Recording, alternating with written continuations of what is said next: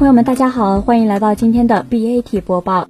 二零一五中国绿公司年会于四月二十到二十一日在沈阳举行。阿里巴巴集团董事局主席马云出席并演讲，像之前发的王健林这篇演讲一样，这篇也是马云先做演讲，王健林提问。王健林本来是想通过请马云入腾百万的局来挑战一下马云，没想到被马云反将了一军。马云说腾百万啥了？接下来往下看，先来看马云的演讲，来源是郑和岛的微信。其实我一直认为，企业家是社会经济发展过程中的科学家。很多人把科学家看得很重，把企业家看得很轻，觉得企业家就是赚钱买进卖出的倒爷。我以前当老师，我把老师看得很神圣。今天我把老师看得还是很神圣。但是当我做了企业家以后，当我做了生意、做了商业以后，我为自己是一个商人感到骄傲，因为我们参与了整个社会经济的发展。我特别同意刚才周其仁教授讲的，我们也需要参与制度、法治的建设，因为中国经济就像过山车，一会儿好，一会儿不好。我们需要参与制度的建设，用制度和法治来保证这个国家、这个社会经济持久健康的发展。我觉得我们在座的所有的企业家在考虑自己企业的时候，要考虑社会，考虑到整个的建设，尤其是法治的建设。很多企业家参与了法治的建设，我觉得这很了不起。有时候我看一些代表的提案，也是啼笑皆非。他们不是参加了法治建设，而是添乱。所以，我们自己的能力也需要提升。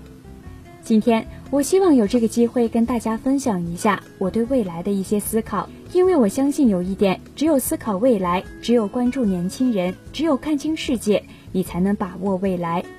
阿里巴巴不是这两年做成的，我们的思考坚持了十五年，才走到了今天。今天的你实际上是十年以前的思考，十年前的思考和行动铸就了今天的你。同样，你今天的思考和行动将铸就十年以后的你。企业如人，一个人的成长和一个企业的成长其实是相像的。今天你想什么？今天你坚持什么？今天你放弃什么？都将会决定十年以后的你和你的企业将会怎么样。我们再看得远一点，很多人现在特别关心互联网。其实人类有三次巨大的技术革命，第一次是英国的工业革命，从蒸汽机起来。其实蒸汽机的核心是人类开始希望突破体能，让自己变得更强大。而英国把握了这次机会，成为了最早期、最了不起的国家。第二次工业革命是能源革命，是人类希望自己强大以后能够跑得更远，能够更持久。这次是从电和能源起来的，美国把握了这次机会，成为了最大的国家。而这次技术革命，作为信息革命也好，数据革命也好，互联网革命也好，各有各的说法。但是有一点是肯定的。这次革命是放在人的脑袋，让人的智慧起来，让世界变得更加智慧。所以这是一次完全不同的技术的革命，它对人类社会未来的影响是超越大家想象的。第一次工业革命对人类社会的影响之大，超出大家的想象，造成第一次世界大战。第二次能源革命造成的巨大影响是第二次世界大战。以前各国之间为了更强、更远、更多的资源，而这次人类社会已经从巨头的对垒、抢夺顶尖的人、顶尖的资源，变成了国家内部的矛盾、社会经济的发展、人类环境的建设。因为这次技术革命将会推动社会更加的智慧。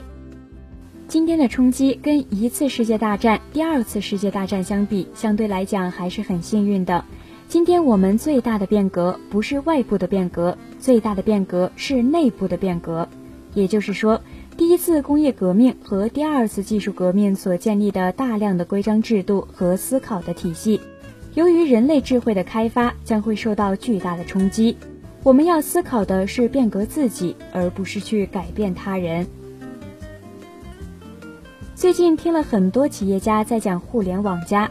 但我认为，很多人还是需要放下过去工业时代的思考方式，用一种新的思维去思考未来。王健林问我提一个问题：去年我跟百度、腾讯成立一个公司，有人给我们取名字，说我们叫腾百万。更可恨的是，我们有一个名字叫玩淘宝。第一，你认为我们会是玩淘宝吗？第二，假设我们三个是梁山的晁盖、宋江和吴用，现在想拉你入伙，你上不上梁山呢？马云回答说。任何一个组织，首先要问你的使命是什么，愿望是什么，共同的价值观是什么，要得到的结果是什么。只有这样，才能建立一个了不起的作用。梁山一百零八将合在一起的核心是替天行道，他们共同的价值观是江湖义气，兄弟为大。他们很遗憾，没有建立一个真正的愿景。所以，我觉得这个组织的问题在这。你们三家，我觉得有点像凑拢班子。建林需要完全彻底的改革进行转型，我深刻理解。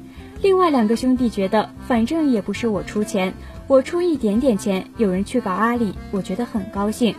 大家真的这么想？因为这个市场之大，联合在一起是可以做到非常大的市场。因为真正未来机会所在，就是如何阿里有机会能够跟万达这样的企业传统的经济结合好。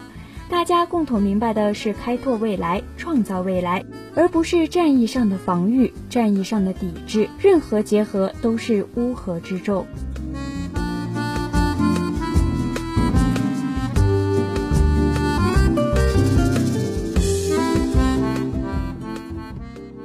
以上就是本期节目的全部内容。本节目由蜻蜓 FM 制作播出。